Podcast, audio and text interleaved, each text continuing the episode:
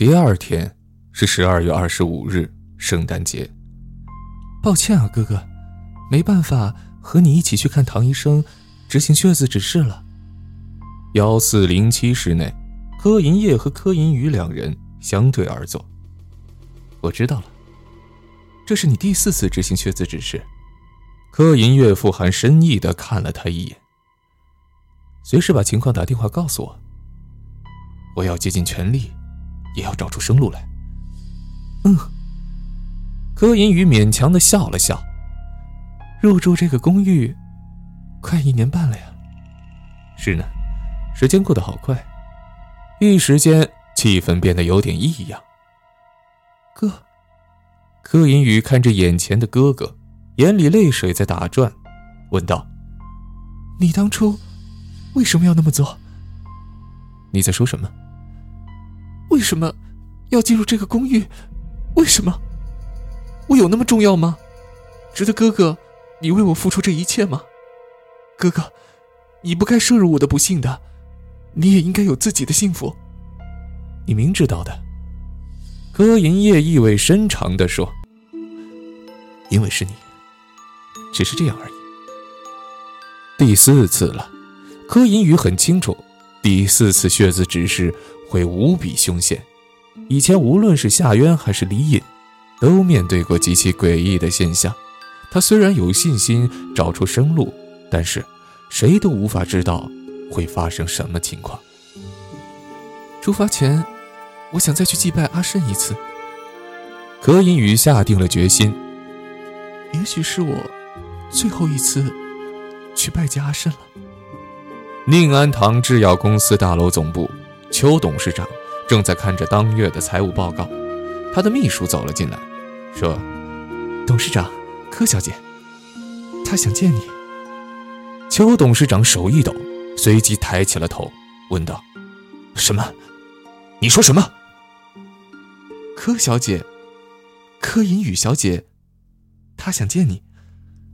董事长像是在做着激烈的心理斗争，最后他点了点头，说：“好吧。”带他去会客室。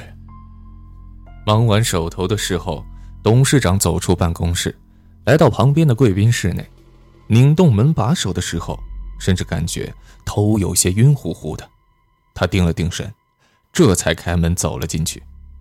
是他，那个梦魇一般的女人，柯银玉，就坐在里面，看着他。关上门后，董事长坐了下来，冷冷地看着柯银宇，问道。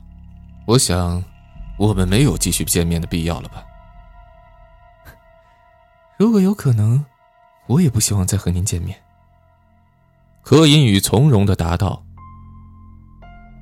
但我有必须来的理由，请你告诉我，阿慎葬在哪里？”什么？你？我只是想祭拜他而已，没有别的意思。至今为止。我都没来找你，是因为我知道，就算我问你，你也不会回答我。没错，邱董事长忽然失态的怒吼道：“我绝对不会让你再接近阿深。”但是，请你还是告诉我吧，我，我可能活不了多久了。我希望死之前再见阿胜一次。新兴商场七楼。一名身穿紫色裘皮大衣、约莫五十几岁的中年妇女，正提着几个购物袋，考虑要买哪一件衣服。嗯，这件款式不错，不过会不会太艳了一点？嗯，这件好像也不错。中年妇人走着走着，背后撞到了什么，她连忙回头一看，是个塑料模特。嗯，中年妇人忽然感觉很奇怪。那个塑料模特的左侧脸部裂开了一大块，而且裂痕有不断扩大的趋势。这这是怎么回事啊？那裂开的痕迹出现在塑料模特的脸上，就好像是一个人脸上受了很重的伤。猛一看过去，还真是有那么一点吓人。他随即别过脸去，不再看那模特，三步并作两步的走开了。不知道为什么。那个塑料模特让他感觉很不舒服。这时，他忽然听到了手机响了起来，连忙取出手机接通：“喂，啊啊，对，是我，邱董事长啊啊，好久没联系了，您还好吗？上一次他与邱董事长见面，还是在邱董事长独子的葬礼上，在那之后，丈夫和邱董事长还见过几次，但自己就没有见过他了。啊嗯，好的，我下周有空。”到时候见个面吧。令郎去世，你还是别太难过了。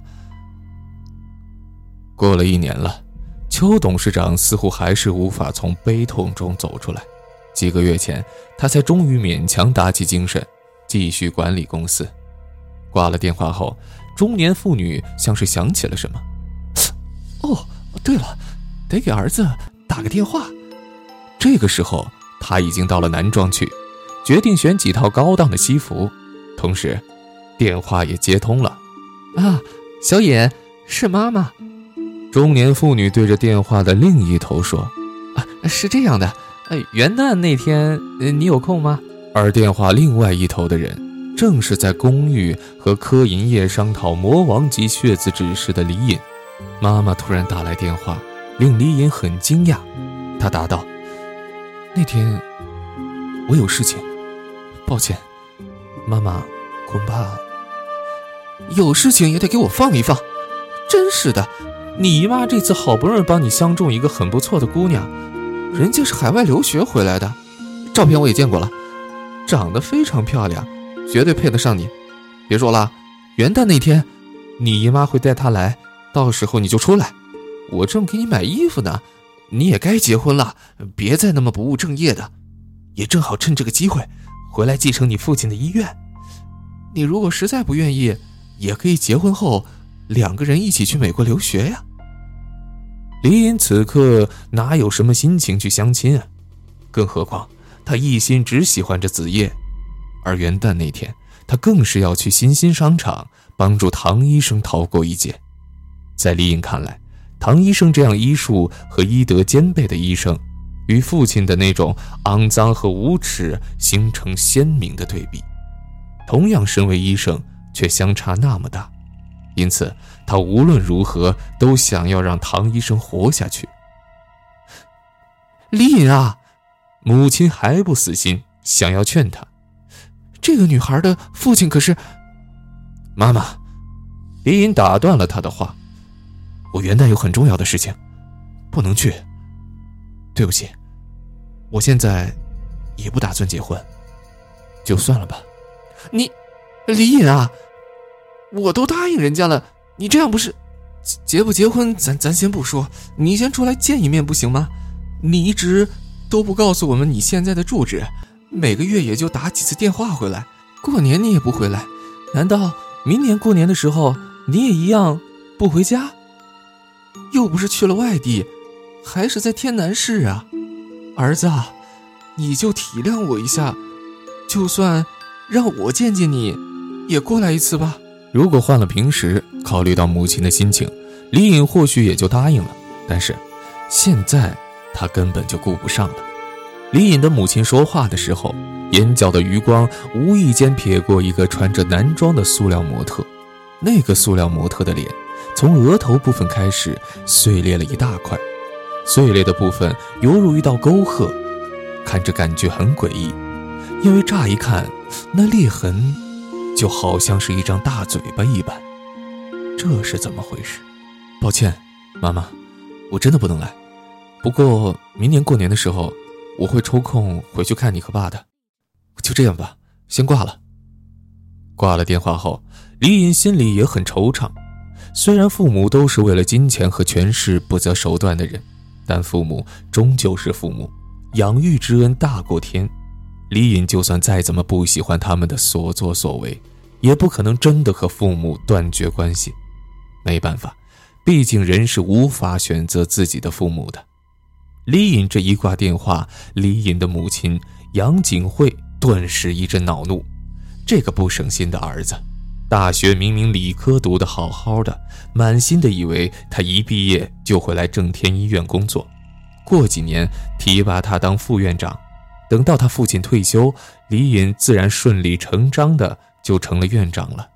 可是这孩子放着锦绣前程不走，愣是去当什么网络作家，这不是开玩笑吗？